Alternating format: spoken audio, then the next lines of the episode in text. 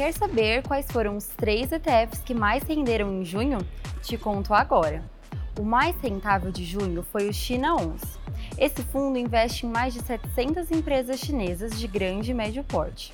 O fundo cresceu 19,5% de maio para junho. O segundo desse top é o BTEC 11, que investe em empresas americanas de biotecnologia. Variou quase 18,4% em um mês. Para fechar esse pódio, temos o HTEC 11. O fundo investe nas 50 principais ações de empresas de tecnologia que impactam o setor de saúde.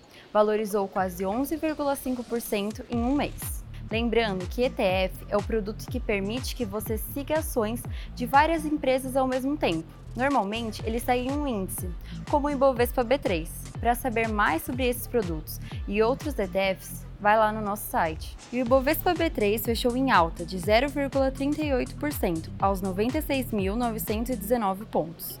A empresa com melhor desempenho do dia foi a PetroRio, com alta de 6,71%. O dólar fechou em R$ 5,36 e o euro em R$ 5,45. E não se esqueça de seguir a B3 em todas as redes sociais.